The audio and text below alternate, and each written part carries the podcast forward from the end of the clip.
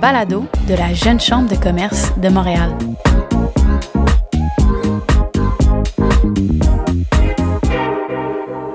Bonjour et bienvenue dans ce nouvel épisode du balado La relève au micro de la Jeune Chambre de commerce de Montréal. Je m'appelle Gabrielle Landry, co-directrice du comité de marketing créatif de la JCCM et je serai votre hôte pour cet épisode où nous allons discuter de la diversité de sexe et de genre dans le milieu de travail.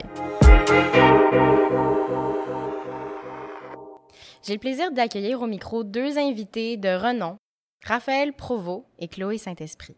Raphaël, tu es directeur général de l'OBNL Ensemble, chroniqueur et aussi finaliste au Gala des Grands Prix de la relève d'affaires 2023 de la RJCCQ. Félicitations. Merci. Salut Gabriel. J'utilise les pronoms il pour l'exercice. Je, je trouve que c'est important d'en parler. Absolument. Merci de les partager. Chloé, tu es diplômée en gestion de HEC Montréal ainsi qu'en équité, diversité et inclusion de l'Université Cambridge.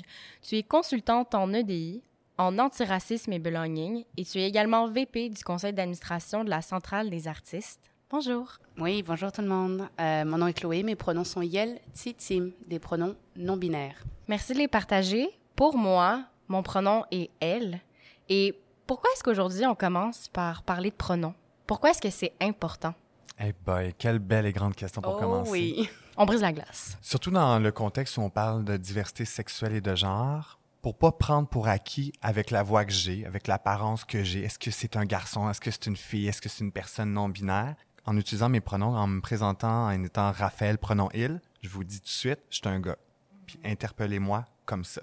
On n'a pas à me questionner plus que ça. C'est aussi simple que ça dans mon cas, moi en tout cas. Ben, je rejoins ce qu'a dit Raphaël, justement. C'est un peu cette idée de l'identité, de genre, de sexe, comment on se présente au monde aussi. Puis ça soulève des réflexions.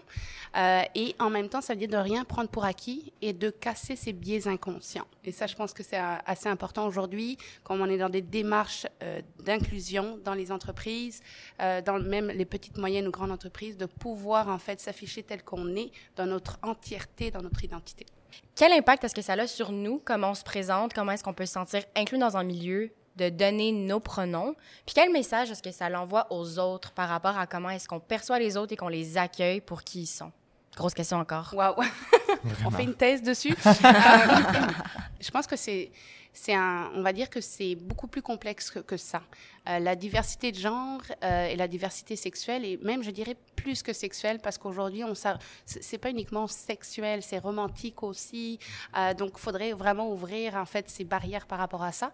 Mais les pronoms, euh, si on prend en termes d'individu, donc je suis une personne, de me dire que voilà, moi par exemple aujourd'hui, je suis habillée en robe. Et on, on associe dans l'esprit, on a été éduqué, formaté que les robes, c'est pour les filles. Sauf que moi, je fais, j'appartiens à la communauté queer.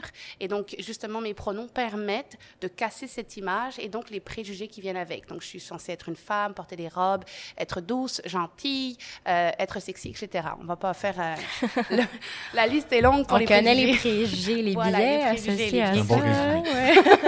Donc, euh, je pense que c'est aujourd'hui important en tant que société aussi, Mhm. pour euh, rapper un peu ça, de se dire que justement, on fait un effort collectif pour briser en fait ces biais inconscients, ces préjugés, ces, stéréotypes. Il y a deux choses que j'ai envie de répondre spontanément à ça. La première, c'est je me demande si les autres invités ont utilisé leurs pronoms, s'ils se sont présentés avec leurs pronoms. Je ne le sais pas encore, j'étais pas là, j'ai hâte d'écouter, mais j'ai envie de, dire à tout le monde, spécialement aux gens qui nous écoutent, c'est pas réservé qu'aux communautés LGBTQ+, l'utilisation des pronoms.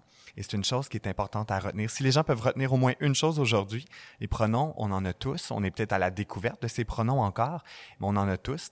C'est important pour plein de choses, mais ce n'est pas que réservé à nous. Et on a souvent tendance à penser, ah, ça c'est la gang d'LGBTQ+, c'est la gang de queer avec leurs pronoms. Tout le monde peut se présenter avec ses pronoms, puis ça peut faire du bien à beaucoup de monde. Non, jusqu'à présent, ils ne l'ont pas fait. OK? Euh, et elles ne l'ont pas fait. Puis, j'irais jusqu'à dire, en tant que personne qui s'identifie comme femme, qui est très female passing, les gens, souvent en me voyant, vont assumer que je m'identifie comme femme. C'est important pour moi de, par exemple, donner mes pronoms dans un contexte social ou même de le mettre dans ma signature de travail. Puis ça fait des années, j'ai eu différents employeurs, différentes implications bénévoles, puis je le mets quand même. Puis moi, c'est aussi une façon pour moi de briser une perception ou peut-être une crainte que d'autres pourraient avoir, puis de dire, voici mes pronoms. Je t'invite à partager tes pronoms avec moi si tu te sens à l'aise de le faire. Puis c'est aussi un gage en partageant mes pronoms avec les autres que justement je m'engage à respecter tes pronoms. Puis je t'invite à partager ton identité avec moi, tu es en sécurité avec moi de le faire. Est-ce que vous le voyez aussi, cette perspective-là? C'est un signe de confiance. Ouais, Quand on partage, d'échange, ça crée le dialogue. On n'en parle pas pendant une heure. C'est pas l'objectif qu'on se présente avec nos pronoms, mais ça peut venir dire je me permets de me dévoiler à toi je te fais confiance. Euh, c'est vrai qu'on n'utilise pas nos pronoms dans tout contexte. Quand je commande un café euh, au Starbucks, euh, je me présente pas avec mes pronoms, mais il y a des belles occasions pour le faire. Dans le réseautage, il y a des gens qui nous écoutent, qui réseautent sûrement beaucoup, qui vont dans beaucoup d'événements. Ben, c'est important de l'afficher. On peut le mettre sur nous, on peut le, le, verbaliser auprès des gens. Puis ça vient, pour moi, c'est une marque de confiance. Puis c'est venir défaire tous les préjugés qu'une personne peut se faire de toi avant même que tu aies ouvert la bouche on regarde les gens comme là, les gens le voient peut-être pas, mais moi, je porte des bottes à talons hauts. Et ça, là, ça vient tout mélanger tout le monde. Là, un gars avec des talons, mais là, c'est une femme, c'est une personne. C'est un gars qui porte des talons. Point. T'as pas besoin d'aller plus loin que ça nécessairement. C'est pas ça mes pronoms là. Mes pronoms c'est elle, c'est pas. Euh, je suis un gars avec des avec des talons. Ah mon talon. mais je fais la blague, mais parce que souvent les gens justement se posent ces questions-là parce que je, défais certains codes avec mon habillement. Et euh, mes pronoms viennent juste annuler tout ça. Je vous le dis. Essayez pas de vous questionner par rapport à ce que je porte. Mes pronoms c'est il, that's it, that's Et moi j'adore ça pour rebondir à ce qu'a dit Raphaël. Euh, moi ça a été un travail de déconstruction d'enlever mes talons parce que justement dans les, milieux de professionnels où j'ai travaillé il fallait avoir le, costume, il fallait avoir les talons pour affirmer son autorité ou affirmer son, son, son genre, en fait. Alors qu'aujourd'hui, on est beaucoup plus dans une dynamique où peu importe ce qu'on porte, ça ne définit pas notre genre. Et, ça ne devrait pas. Ça ne devrait pas, en effet. Et pour rejoindre ce qu'a dit justement Raphaël, on est aussi dans une dynamique d'échange. Le DI, en fait, l'équité, la diversité, l'inclusion, c'est l'échange, de comprendre l'autre. Et en affichant son pronom, ça crée cet échange. Pourquoi le pronom? Qu'est-ce que c'est? Yeltsitim Pourquoi? Et donc, ça crée cet échange et la personne, en repartant, peu importe le milieu, peu importe l'événement, repart avec une réflexion. Et quand elle revient avec cette réflexion, que ce soit dans sa famille, son milieu corpo ou ses études aussi, eh ben, elle est prête, en fait, à ouvrir son esprit, à pouvoir discuter avec d'autres personnes euh, sur tiens, j'ai rencontré quelqu'un qui avait un pronom, ça m'a fait questionner sur ma propre identité. Mais oui. Et c'est là, en fait, le fond des pronoms. Si utile ce que tu dis, tellement intéressant, puis tu l'as mentionné aussi dès le début du balado, en fait, c'est que ça nous aide à déconstruire, en fait, des biais qu'on a déjà par mhm. rapport aux identités binaires. Donc, ça aide littéralement tout le monde, pas simplement la communauté. Mais bon, on parle de pronoms. Pourquoi est-ce que ce serait important, par exemple, dans une organisation, ça peut être une entreprise, pour un employeur, pour un organisme communautaire, de bénévolat, peu importe, je dirais pas nécessairement d'avoir une politique ou peut-être d'avoir une politique. Comment est-ce qu'on encourage l'utilisation des pronoms? Est-ce que ce serait, par exemple, dans un événement, on a des cocardes, tu as ton nom, tu as ton entreprise ou comment tu t'associes professionnellement, tes pronoms. Est-ce que dans ta signature, tes pronoms? Pourquoi pas? Ben, je veux bien répondre pour celle-là en premier, mais euh, je dirais que déjà ça part d'une décision collective, parce que c'est sûr que si les gestionnaires ou le high leadership décident de, oh, voilà, on va on va implanter les pronoms dans les signatures. Il n'y a pas eu de consultation avant. Parce qu'il y a des gens qui vont aussi peut-être être réticents ou réticentes en se disant, ben moi, ça ne tente pas de révéler mon genre, mon, mon identité à travers mes pronoms. Par contre, si c'est une consultation d'équipe où justement se dit bah oui ça peut montrer que l'entreprise est dans son cheminement vers le DI plus inclusif et ça peut aussi faire une image de marque à l'externe en se disant bon bah eux ils ont des pronoms ça peut créer des échanges et même à travers les affaires ça peut créer un échange un peu plus humain en fait. Et c'est là où je, trouve que c'est très important et ça positionne l'entreprise aussi avec un angle un peu plus inclusif. Oh ils sont dans une démarche. Avant il n'y avait pas de pronoms. Maintenant il y en a qu'est-ce qui a été la démarche à l'interne et peut-être que ça se joint avec une politique EDI ou une stratégie en EDI. On le souhaite euh, pour l'entreprise. Il faut expliquer aux gens pourquoi on le fait. Puis pour moi, ça, c'est une règle d'art en ressources humaines, c'est une règle d'art en diversité. Il faut expliquer aux gens pourquoi l'utilisation des pronoms est importante. Si on arrive dans une entreprise puis qu'on fait juste me dire, il faut que tu mettes tes pronoms puis qu'on m'explique pas pourquoi, moi-même, le premier, je vais, je vais, je vais peut-être être réfractaire. On m'impose quelque chose sans m'expliquer. Je le vois avec mon organisation. On va dans les écoles donc, avec une jeunesse qui, eux, ont peut-être moins ce filtre-là. Quand on leur parle de ça, ils lèvent la main puis ils nous disent, mais pourquoi? Mm-hmm. Ils ont le pourquoi peut-être plus facile. Ils sont très candides. Exactement. Puis je pense qu'il faut pas perdre ça comme adulte et sur le marché du travail. Il faut pas avoir peur de questionner. Pourquoi aussi on, l'utilise? On a peur, je pense qu'on est à une ère, on, on, on ose peut-être plus poser des questions poser vos questions tant que c'est fait ouverture, bienveillance. Pour moi, c'est la clé. Respect. Mais euh, les pronoms, ça soulève les passions. Mais il faut qu'on on, on, voit, ça fait 15 minutes qu'on en parle. Mais c'est important de justement avoir la conversation avec ses équipes, ses employés, ses partenaires. Juste pourquoi? On l'explique. Puis ça, ça va faire toute la différence selon moi.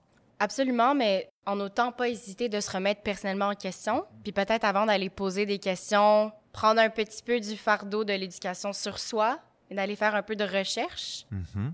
Est-ce que c'est quelque chose qui, qui, est encouragé aussi, de ne pas simplement poser des questions? Google, à 100 exactement. Maintenant, on peut pas nier, hein. on a des ressources partout, là, euh, évidemment, c'est sûr. Mais après, il y a aussi une approche, après, ça dépend de l'individu, tu vois. Mais cependant, les questions vont générer des réponses, vont générer des réflexions. Après, il y a toujours ce, cet enjeu-là de se dire, bon, bah, en tant que personne issue de la diversité ou issue des communautés queer, par exemple, de se dire, je vais devoir encore former d'autres personnes alors que je n'ai pas forcément envie ou j'ai pas forcément, euh, euh, c'est pas mon rôle non plus. Donc, il y a toujours cet enjeu-là, mais de se dire aujourd'hui, euh, je veux dire, on a vraiment accès à toutes les informations, notamment interligne ou bien sûr l'OBNL de Raphaël, où on a aussi, je dirais, l'Université de Laval qui, fait des, qui a un super lexique à consulter. Il y en a plein de ressources. Il y en a plein, il y en a plein. Aux États-Unis, en France, au Canada. Il ne faut pas avoir la pression justement de devoir tout expliquer à tout le monde, euh, mais en même temps, c'est intéressant d'humaniser aussi les choses. On ne veut pas poser que ces questions à Internet. Parler à un humain, ça peut faire la différence, mais je pense qu'il faut jongler avec tout ça.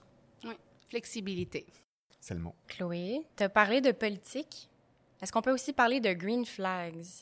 Qu'est-ce que vous voyez en entreprise ou dans vos cercles qui, pour vous, sont des green flags? On se dit, OK, ici, ils l'ont l'affaire ou sont dans une démarche, sont dans un processus de démarche qui fait en sorte que tout le monde se sent vu, inclus, respecté, aimé, puis tout le monde est invité à être qui ils sont. Oui, oui, oui, les green flags. Euh, ben, je dirais que ça, ça, dépend du milieu, premièrement. Et l'EDI, en fait, c'est un journey, c'est un voyage. Donc après, il y a des étapes dans ce voyage qui fait que, dépendamment de la taille de l'organisme ou de l'entreprise, il va y avoir aussi des enjeux différents, etc. Donc je dirais que les green flags, ça peut être déjà lors de l'entrevue. Si l'entreprise recrute, la manière juste, la manière dont euh, est affichée l'offre d'emploi, ça peut être aussi euh, intéressant, écriture inclusive, on peut avoir personnes avec un handicap, les personnes euh, de communautés autochtones sont les bienvenues ou minorités visibles. Donc on sent qu'il y a un effort de réflexion déjà dans l'offre d'emploi. Après, dans le processus de recrutement, on peut le voir aussi à travers des questions. Déjà, on oublie les questions, est-ce que vous allez avoir un bébé ou est-ce que, etc. Ça, on oublie. Euh, en fait, voilà, c'est illégal. C'est illégal. Mais des gens le font encore. Il y en a qui le font encore d'après la, Commission des droits de la personne et des droits de la jeunesse. Mais si on regarde un petit peu plus après dans l'entreprise ou dans le groupe ou l'organisation, on peut voir aussi est-ce qu'il y a des espaces de discussion par rapport à ça? Est-ce qu'on a des safe space Est-ce qu'il y a des, euh, des groupes de ressources employées qui ont pour objectif de rassembler des employés issus de certaines communautés et de pouvoir créer des espaces euh, pour organiser des activités à l'interne? Ça, c'est quelque chose qui se fait de plus en plus. Euh, J'irais aussi de regarder peut-être, euh, ne serait-ce que les conseils d'administration, euh, dépendamment de d'où on vient. Est-ce qu'il y a, est-ce qu'il y a déjà des politiques qui ont été faites, qui ont été affichées? Euh, Quels sont leurs partenaires? Quand on regarde les partenaires, ça peut être aussi un indicateur. Et je dirais aussi euh, un peu le, le, le, les politiques, parce qu'en général, quand on signe son contrat, quand on arrive dans l'entreprise, bon, est-ce qu'il y a une politique contre le harcèlement? Est-ce qu'il y a une politique EDI qui sait? Ça va donner déjà une idée. Après, rien n'est parfait. C'est un, un journey, donc ça prend le temps faut. Puis je te dirais, euh, l'autre point, c'est aussi les collègues. Quand on arrive, parce qu'on est en télétravail aussi maintenant beaucoup, hein, donc euh, en ligne, parfois c'est compliqué de lire la culture d'entreprise, mais de se dire comment on fait quand on arrive en entreprise, c'est quoi la culture d'entreprise, qu'est-ce que vous faites à l'année, c'est quoi vos programmes, est-ce que vous faites des activités pour encourager les communautés LGBTQ+, à se dévoiler, à se développer? Donc je pense qu'il y, y, a cette dynamique-là aussi, c'est multifacteur. Tellement, puis je rajouterais à ce que tu viens de dire, la subtilité quotidienne fait aussi toute la différence. Comme employeur, j'ai 20 personnes dans mon équipe et d'entendre les conversations dans le corridor, quand j'entends les gens se rendre vulnéra vulnérables avec leurs histoires, avec leur, leur histoire amoureuse, avec leur vie et tout, je fais ça, c'est de l'inclusion pour moi. ils sentent qu'ils ont l'espace pour pouvoir se raconter, être soi-même. C'est difficile à quantifier parce que j'enregistre pas le quotidien de mes employés. J'espère que s'ils l'écoutent, ils vont l'entendre. Ça aurait été un red flag. Oui, ça, ça c'est un vrai red flag. D'être en rencontre puis d'avoir l'espace que les gens peuvent amener, par exemple, quelque chose qui s'est passé dans l'actualité, qui les a touchés, dans leur réalité, dans leur diversité, dans leur communauté. Moi, je me dis à chaque fois, bon, ils sentent qu'ils ont l'espace pour aborder des choses qui peuvent être eux-mêmes. C'est difficile, c'est pas quelque chose qui peut se vendre aussi facilement. On peut pas dire en recrutement, chez nous, on parle de tout, mais de le sentir sur le quotidien, moi, ça, c'est un bon indicateur comme gestionnaire de sentir que les gens parlent d'eux-mêmes. Et c'est pas juste, euh, ah, ben, ils font jamais rien de leur week-end. Il faut se questionner quand les gens disent, ils n'ont rien fait de leur week-end. Les gens font des choses de leur week-end. Et s'ils peuvent le partager avec leur degré, avec leur euh, volonté, je trouve ça vraiment intéressant, ça. C'est vrai que les employés, les collègues vont être un meilleur gage de l'inclusivité puis du climat qui règne dans une entreprise que la politique anti-harcèlement ou la politique inclusivité. Donc, c'est un travail collectif qu'on fait puis qu'on cultive. Est-ce que vous avez des conseils, que ce soit pour tant les employés que les gestionnaires, justement, pour créer cet espace-là? Tu, tu parles de conversation. Est-ce que c'est aux employeurs aussi d'être vulnérables? Comment, par, par où ah est-ce que ça passe? Montrons l'exemple, montrez l'exemple. Soyez vrai, soyez naturel. Je pense on est une génération et plusieurs générations veulent euh, démocratiser les rôles de gestionnaire, les rôles d'entrepreneur. Soyez vous-même.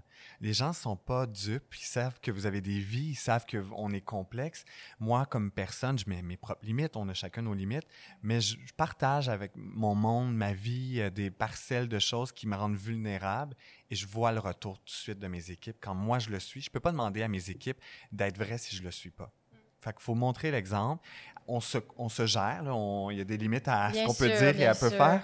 Mais je pense qu'il y a moyen d'être vrai au travail. Puis pour moi, ça, c'est payant d'être vrai. En tout cas, à date, je touche du bois, là. Moi, ça a été payant d'être. Est-ce que ça fonctionnerait partout?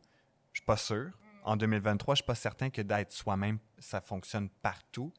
Mais dans mon contexte à moi, c'est une chance que j'ai, c'est un privilège et ça devrait juste pas être un privilège, ça devrait juste être un, un acquis. T'attires des employés ou des partenaires d'affaires qui te ressemblent ben ça, c'est un avantage de mettre ça de l'avant.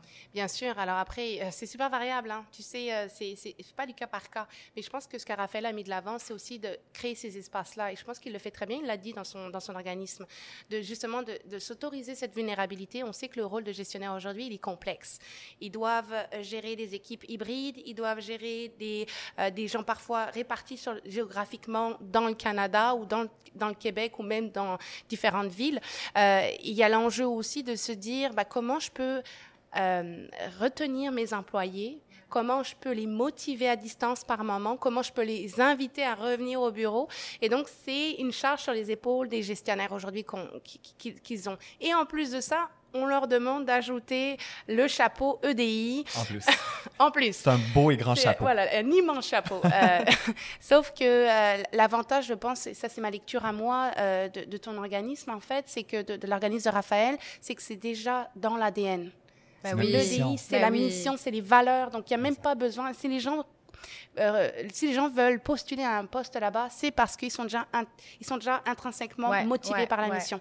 Après, des, des, des, industries ou des secteurs où c'est beaucoup plus complexe, euh, etc., euh, je dirais que le gestionnaire a tout un enjeu par la formation, puis le droit à l'erreur. Ça, on ne se l'autorise pas. On ne s'autorise mhm. pas euh, en disant, mais j'ai peur de... Parce que là, parfois, beaucoup de gestionnaires marchent sur des œufs. Se disent, mais si je dis ça, comment ça va être perçu? Est-ce que je vais être maladroit? Ça va créer quoi? Est-ce que je vais avoir la, la commission sur les épaules? On reste des humains. On est dans un secteur qui va de plus en plus vite. Et c'est ça, cet enjeu qu'on a, c'est de se dire comment contrer les machines l'intelligence, la technologie, et revenir à des valeurs humaines. Et j'ai l'impression que, en tout cas, je, vous le voyez pas, mais Raphaël, j'ai l'impression qu'il incarne ces valeurs mêmes juste en étant. Et donc, je pense que l'authenticité amène à être un bon gestionnaire aujourd'hui, selon moi, une ou une bonne gestionnaire. Et un petit mot qu'un collègue à moi m'a inspiré ce matin avec cette phrase-là. Il dit c'est correct de juste écouter. Puis on a souvent tendance à vouloir combler, à vouloir trouver des réponses pour tout le monde. Puis c'est un réflexe qu'on a tous. On veut, on veut combler, on veut avoir une réponse à, des choses qu'on ne connaît peut-être parfois pas. C'est correct de juste écouter. Puis ça, ça peut laisser l'espace quand on laisse les autres s'exprimer. Puis pas prendre tout l'espace. Moi, j'écoute. J'essaye en tout cas. Ce serait sûrement un conseil pour bonne qualité. Absolument. un conseil pour les gens qui ont peur de marcher sur des œufs. Oui. Je pense qu'on est plusieurs en ce moment qui ont l'impression de marcher sur des œufs. Je pense qu'on a de la difficulté peut-être à être vulnérable, à assumer nos erreurs ou à assumer non seulement que des fois on a juste peur d'être à l'écoute, pas d'être dans mhm. l'action, mais aussi il y a des choses que je ne sais pas. Comment est-ce qu'on navigue à travers ça quand on n'est pas assez éduqué sur la communauté, puis qu'on essaie d'être le plus inclusif possible? La formation? C'est tellement la formation, la, sensibilisation. De, il existe au Québec des centaines d'organisations, des organismes partout au Québec qui peuvent offrir des formations dans les entreprises. Euh, ils viennent humaniser une approche, euh, c'est ça crée des dialogues aussi. Et tu l'as super bien dit, c'est correct de pas tout comprendre. On peut pas tout comprendre. Moi-même, j'apprends des choses quotidiennement, puis c'est mon métier pourtant la diversité sexuelle et de genre, mais de se mettre en position d'humilité puis de dire c'est correct, je le sais pas, on va faire venir des experts et des expertes, il en existe, c'est accessible aussi. On a, on a toujours l'impression que c'est pas accessible. Au contraire, moi, j'attends juste ça qu'on nous appelle pour offrir des formations dans les entreprises. je dis ça comme ça. C'est un peu la même chose avec Chloé, mais pour moi, c'est une ressource d'aller mm-hmm. chercher de l'aide à l'extérieur parce que moi, j'aime mieux dire sensibilisation qu'éducation. Parce que quand on parle d'éducation, éduquer les gens, c'est comme dire moi je sais puis pas toi. Mm-hmm. on sait mm-hmm. tous plein de choses, puis on va se sensibiliser entre nous. En tout cas, ça c'est très personnel à moi. Euh, l'éducation c'est très sain, c'est important. Mais dans certains contextes, j'aime bien parler de sensibilisation. Mm, je te rejoins là-dessus. Puis ça met un rapport de hiérarchie. Alors qu'on est dans la sensibilisation, on est plus dans le partage, le, niveau transversal, à 100% que la formation slash. Euh, le problème, selon moi, avec la formation, c'est que c'est une casse cochée on va faire une formation sur les. Voilà. Merci, bonsoir. Merci, bonsoir. Une préenregistrée obligatoire pour les employés. Que... Voilà. Par contre, s'il y a vraiment un désir du gestionnaire ou de la gestionnaire ou de l'entreprise ou l'organisation de vraiment aller en profondeur, oui, il y a de la sensibilisation, mais parfois, je donne un exemple concret. Euh, dans une entreprise, ça n'avait jamais été pensé. Ils ont fait un appel aux employés issus des communautés LGBTQ+, pour le Pride. Il y a un panel qui a été organisé avec ces employés qui s'affichaient comme issus des communautés Pride, euh, LGBTQ+, je m'excuse, et de faire, de partager cette réalité avec d'autres employés. L'impact a été multidimensionnel. On a eu des employés de tous les niveaux. Il y avait des des VP, avec des, des coordonnateurs, coordonnatrices. Bref, ça crée cet échange transversal où les gens ont échangé sur la réalité. On n'était pas dans la victimisation, au contraire. C'était beaucoup plus de voilà pourquoi aujourd'hui on doit se positionner euh, comme personne LGBTQ+, ou pas. Euh, voici comment l'organisation euh, et nous a laissé, et cette organisation a laissé vraiment cet espace de parole sans barrière, sans limite. Et ce que ça a permis, c'est la rétention, de faire rayonner les employés et surtout aussi de voir des leaders des VP, des directions, directeurs, directrices, qui s'affichent comme étant membres de la communauté. Et l'impact a été exactement la vulnérabilité. la vulnérabilité et surtout de se dire, moi, en tant que nouvel employé dans l'entreprise ou à un autre, à un autre poste de hiérarchie, de me dire, ben, finalement, on peut devenir... C'est possible. C'est possible. Je peux atteindre ce reach, je peux reach ça. Donc, euh, moi, je pense que c'est plutôt positif. D'autres exemples de transformation ou de victoires que, dont vous avez témoigné. Ça peut être à l'école, dans vos communautés, dans un, dans un contexte professionnel. Des initiatives qui, pour vous, on, on voit le avant et le après. Mais toi, j'imagine que tu le vois plus souvent que pas souvent dans ton quotidien. Bien, on, on, le voit beaucoup, par exemple, je vais prendre le, contexte scolaire. Quand je vois des jeunes se mobiliser, avoir des espaces, s'afficher, en parler, puis que c'est la communauté elle-même qui le fait, ça, c'est extraordinaire quand c'est pas personne qui impose quoi que ce soit.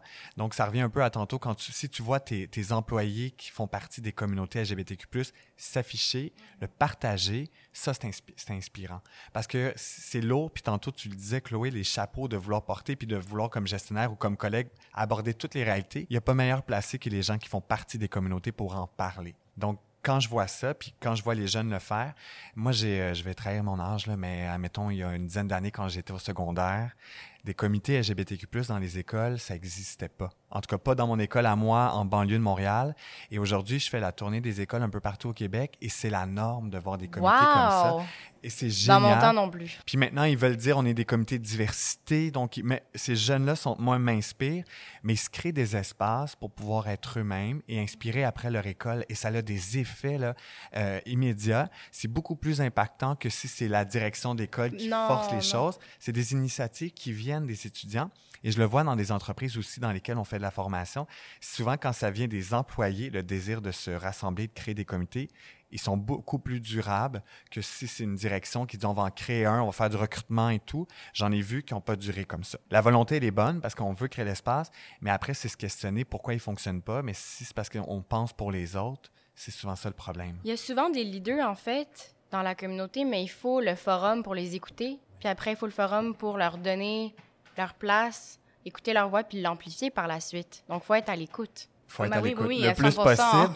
puis c'est parce que je te voyais réfléchir, puis c'est qu'on n'a pas beaucoup d'occasions, les communautés LGBTQ+, pour aller s'exprimer de cette façon-là. Et je suis certain qu'il y a des gens qui nous écoutent, mais voyons, on vous voit beaucoup aux nouvelles, on nous voit de façon réactive souvent. Pas proactive. Et voilà, on va souvent commenter l'actualité, une actualité qui est parfois négative. Et c'est rare qu'on ait des espaces pour se raconter avec douceur, avec humanité, puis que c'est pas toujours grave ce que je vais vous raconter. Euh, il y a des comédiates qui se passent très, très, très bien. Il y en a plein de beaux comédiates. Puis souvent, bien, on entend que des comédiates qui ont été difficiles. Ils sont valides, ces comédiates difficiles-là mais il y en a d'autres aussi qui ont été faciles, il faut les entendre.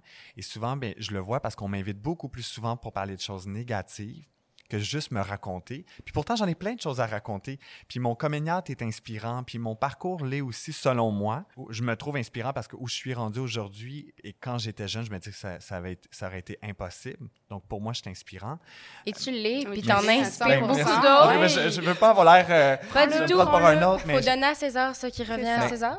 en tout cas, je le prends pour moi-même, mais c'est important, ça, cette représentation-là, puis d'en parler de façon positive. Et je trouve que cette occasion-là qu'on a là, c'est une belle façon de déposer plein de petites choses sans que ça soit négatif. Et ça, c'est pour moi, c'est ce que je nous souhaite, c'est d'être plus souvent de l'avant et que ce soit de façon naturelle, que ce soit comme tout le reste.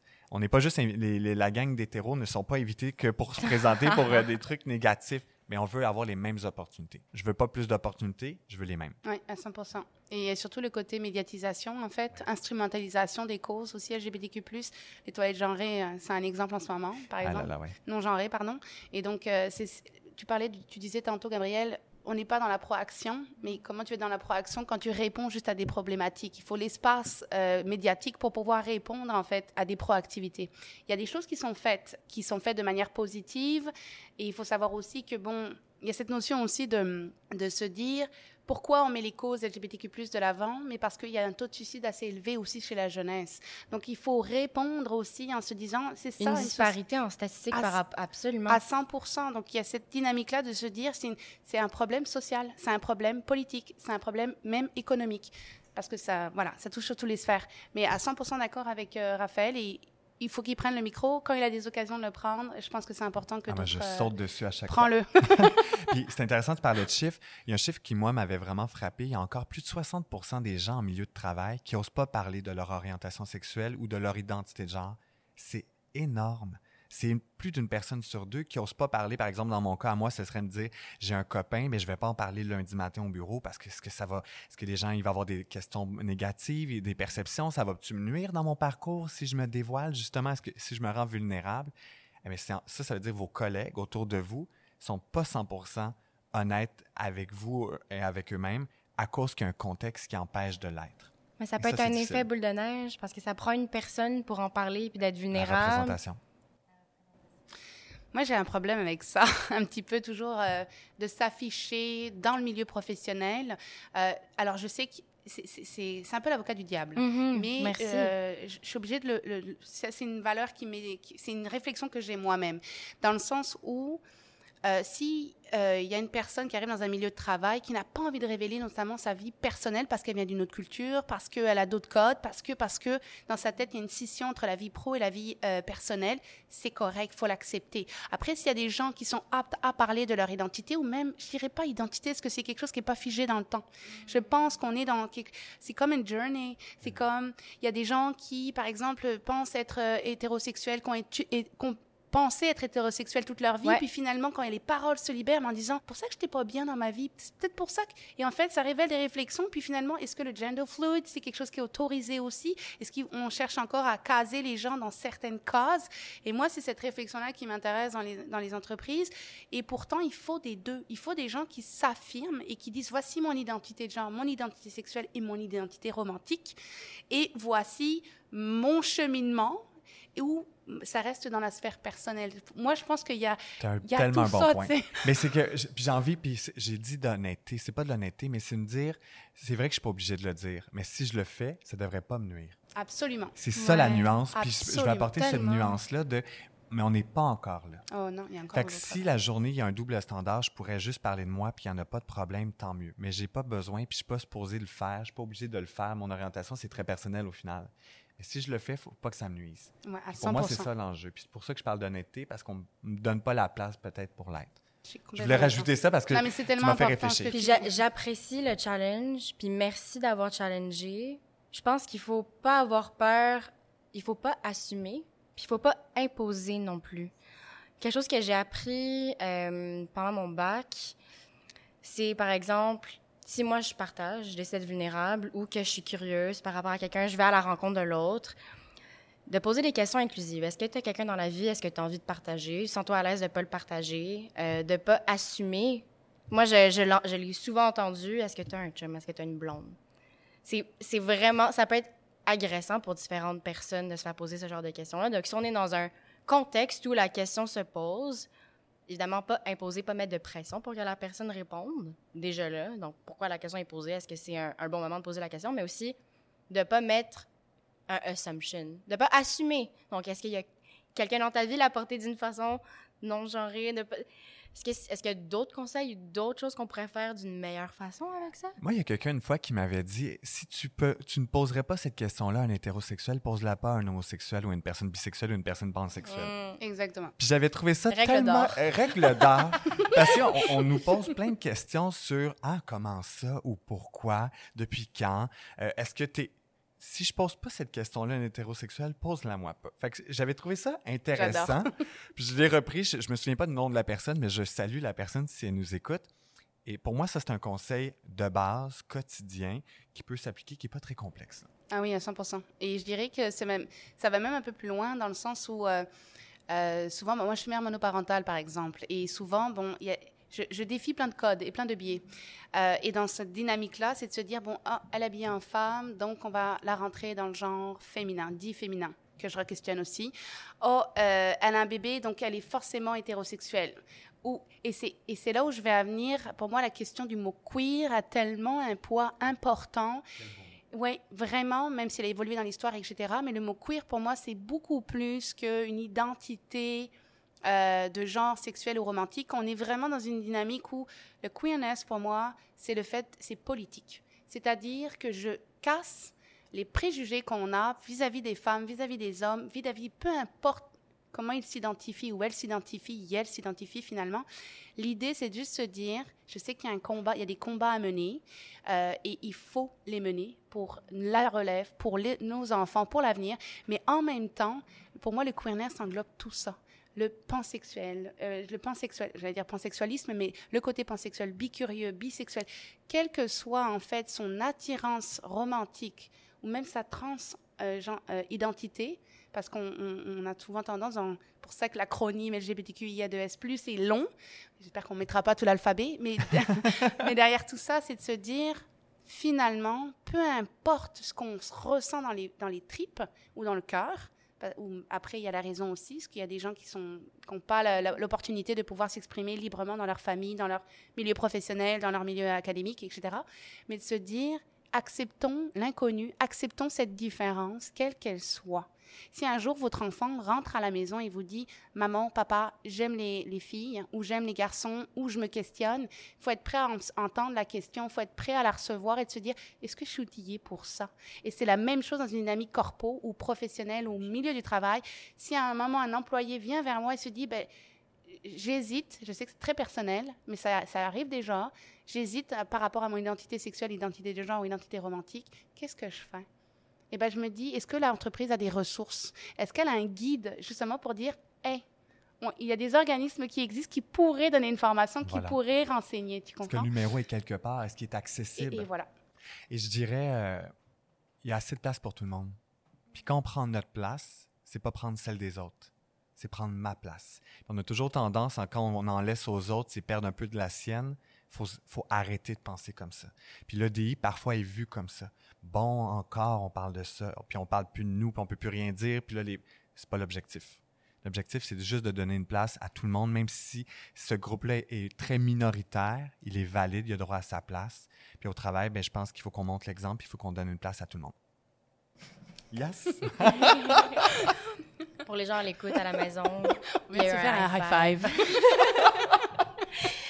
Merci pour vos lumières, merci pour vos partages, pour votre vulnérabilité, pour euh, le climat de même de challenge qu'on qu'on s'est laissé créer aujourd'hui.